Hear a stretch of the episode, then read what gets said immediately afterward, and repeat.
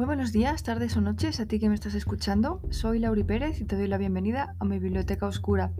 Hoy con un café en la mano te deseo un feliz año 2022 y te invito a que te acomodes estés donde estés porque quería comenzar esta nueva temporada del podcast compartiendo contigo eh, aspectos importantes a tener en cuenta para escribir historias de los distintos géneros de novela que hay.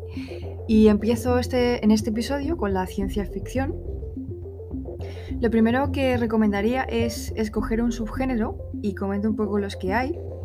El cyberpunk, eh, donde se da un punto de vista pesimista sobre el desarrollo científico y tecnológico, se presenta entornos urbanos muy degradados y masificados, los personajes suelen ser inadaptados o marginales, eh, las macroempresas han tomado el control y manipulan la sociedad. Eh, ejemplos del género de cyberpunk Matrix, toda la saga. Eh, el manga de Yukito Kishiro, Alita, eh, o también llamado Gum Ángel de Combate, que también hicieron una, película hace relativamente poco. Ghost in the Shell y Appleseed, ambos mangas de Masamune Shiro, que también se han hecho películas de animación y, películas pues, eh, con, Scarlett Johansson en el caso de Ghost in the Shell. Em, otro género, subgénero, en este caso, de, la ciencia ficción sería el steampunk, que también se puede considerar un subgénero del cyberpunk también, que es todavía más especulativo y recoge un, momento histórico reconocible y desarrolla un hilo histórico diferente. Aquí la tecnología es anacrónica y está basada en el vapor.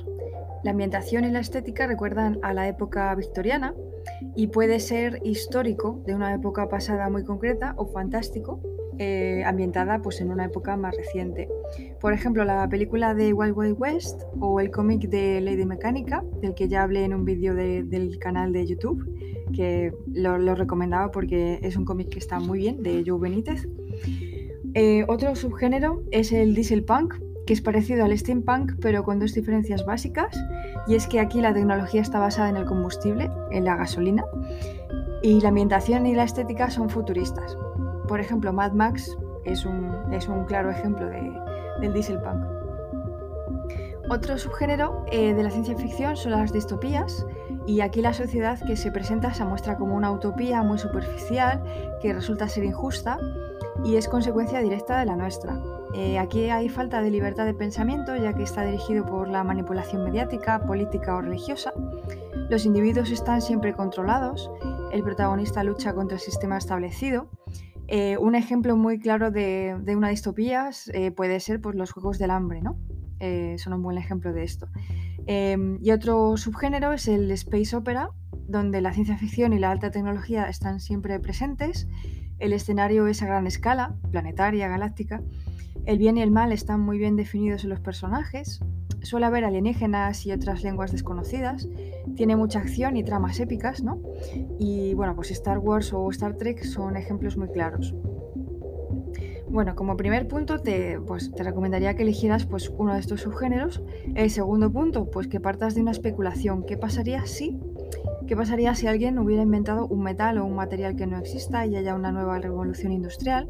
¿O si hubiera personas con poderes psíquicos que pudieran predecir futuros crímenes, como pasa en Minority Report, que es una de mis películas favoritas, por cierto?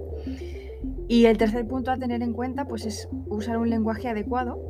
Eh, hay que usar eh, ciertos términos científicos que se adecuen a la historia en sí si, te fijas en todos los libros, películas y series de ciencia ficción, pues se repiten ciertos conceptos tecnológicos o científicos.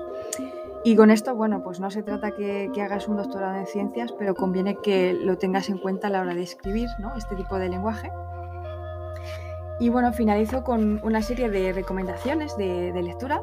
Un mundo feliz de Aldous Huxley, eh, es un libro que me llegó con la suscripción que tengo de Libreando y todavía, bueno, pues estoy en vías de acabarlo, todavía no me lo he acabado. Luego el Neuromante de William Gibson, que son como unas 200 páginas, que bueno, pues tampoco lo acabé de leer, lo empecé a leer hace un montón de años, pero me está gustando mucho. En las montañas de la locura de Lovecraft, este me lo leí hace bastante tiempo y cuenta lo que encuentran un grupo de exploradores en la Antártida. Eh, no quiero hacer spoilers, pero bueno, como os podéis ir imaginando, pues me recuerda un poco a la película clásica La Cosa. Eh, el hombre en el castillo de Philip K. Dick, tanto el libro como la serie están muy bien, son muy recomendables. Eh, otro libro, Sueñan los androides con ovejas eléctricas, del mismo autor. Y este libro, pues como sabéis, inspiró el clasicazo de Blade Runner.